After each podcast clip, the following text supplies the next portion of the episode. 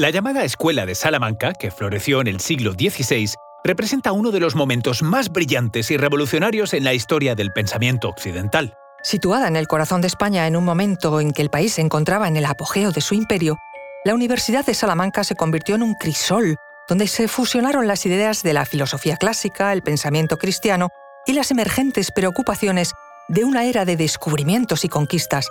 El resultado fue una tradición intelectual que sentó las bases de la Declaración de Derechos Humanos y del derecho internacional. Os contamos esto y mucho más a continuación.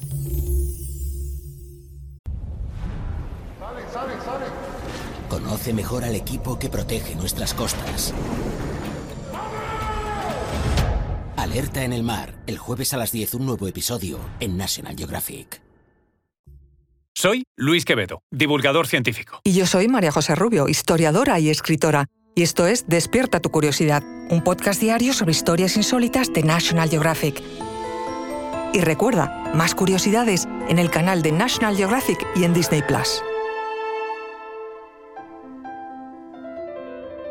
En un momento en que España extendía desde 1492 sus dominios a tierras desconocidas en las Américas, las preocupaciones éticas y jurídicas sobre la justificación y la naturaleza de los encuentros con pueblos nativos se convirtieron en un gran debate. ¿Bajo qué autoridad se podían reclamar esas tierras? ¿Cuáles eran los derechos de los pueblos indígenas que habitaban aquellos territorios? Fue en este contexto donde surgieron figuras titánicas como Francisco de Vitoria, teólogo y jurista, quien desafió las concepciones tradicionales y sentó las bases del moderno derecho internacional. De hecho, Francisco de Vitoria es reconocido como el padre del derecho internacional. Francisco de Vitoria fue un fraile dominico, nacido en Burgos en 1483, que basó su obra escrita en la dignidad y los problemas morales de la condición humana. Fue altamente valorado por su defensa de los derechos de los pueblos indígenas en la colonización española de las Américas. En su obra De Indis, escrita en 1537, expresó su postura frente a excesos cometidos en las tierras conquistadas en América de los que había tenido conocimiento. En ella afirmaba que los indios no eran seres inferiores, sino que poseían los mismos derechos que cualquier ser humano. Eran dueños de sus tierras y bienes, y no podían ser privados de su libertad o propiedades sin una justificación válida. Esta perspectiva era radical para la época y establecía una distinción clara entre el poder y la justicia. De Vitoria sostenía que, aunque los españoles tenían derecho a viajar y comerciar libremente en las Américas, no tenían el derecho automático de dominio sobre los pueblos y territorios descubiertos.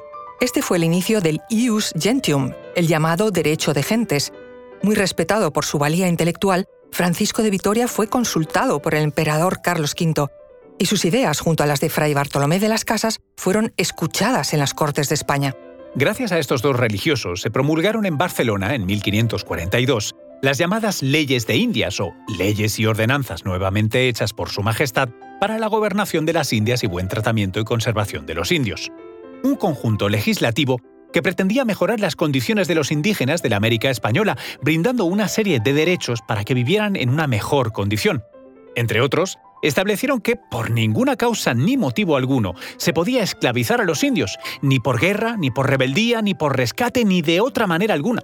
Se afirmaba que los indios eran seres humanos libres y los ponía bajo la protección directa de la corona española. Francisco de Vitoria fue además uno de los principales teóricos del concepto de guerra justa. En su obra De Jure Belli, analizó los límites del uso de la fuerza para dirimir las disputas entre pueblos. Según él, era lícito hacer la guerra, pero la única causa justa para comenzarla es responder proporcionalmente a una injuria. Por tanto, no es lícita la guerra simplemente por diferencias de religión o para aumentar el territorio. Estableció también, en De Potestate Civili, las bases teóricas del derecho internacional moderno, del cual es considerado el fundador. Propuso la idea de una comunidad de todos los pueblos fundada en el derecho natural y no basar las relaciones internacionales simplemente en el uso de la fuerza. Nicolás Maquiavelo, otro gran pensador político del Renacimiento, consideraba al Estado como un conjunto moralmente autónomo, que por tanto no podía ser juzgado según normas externas. Para Francisco de Vitoria, sin embargo, la actuación de cualquier Estado en el mundo tiene límites morales y puede ser juzgado por ellos. Más allá de los derechos de los pueblos indígenas, la Escuela de Salamanca realizó contribuciones significativas en otras áreas del pensamiento. Fueron pioneros en la teoría económica, sentando las bases de lo que más tarde sería conocido como la economía de mercado. Aunque de Vitoria es la figura más destacada, no estuvo solo en sus reflexiones. Otros pensadores como Domingo de Soto, Luis de Molina y Juan de Mariana también contribuyeron al cuerpo de ideas que surgieron de Salamanca.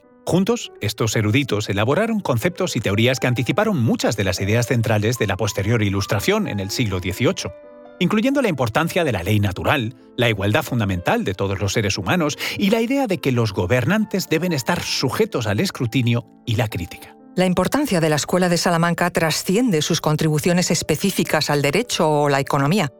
Representa un momento y un lugar donde el pensamiento crítico llevó a la formulación de ideas verdaderamente universales. En medio de un mundo en rápida transformación, los teólogos y juristas de Salamanca esbozaron principios que hablan a la condición humana en su conjunto. Es importante reconocer que estas ideas fueron producto de intensos debates y reflexiones y no siempre fueron bien recibidas. Sin embargo, con el tiempo, estos principios ganaron reconocimiento y sentaron las bases para los sistemas jurídicos y éticos que hoy valoramos. Al mirar hacia atrás cinco siglos después, la Escuela de Salamanca se destaca no solo como un brillante capítulo en la historia del pensamiento, sino como un recordatorio del poder de las ideas para cruzar fronteras y como cuna de las bases para la Declaración de los Derechos Humanos que hoy conocemos.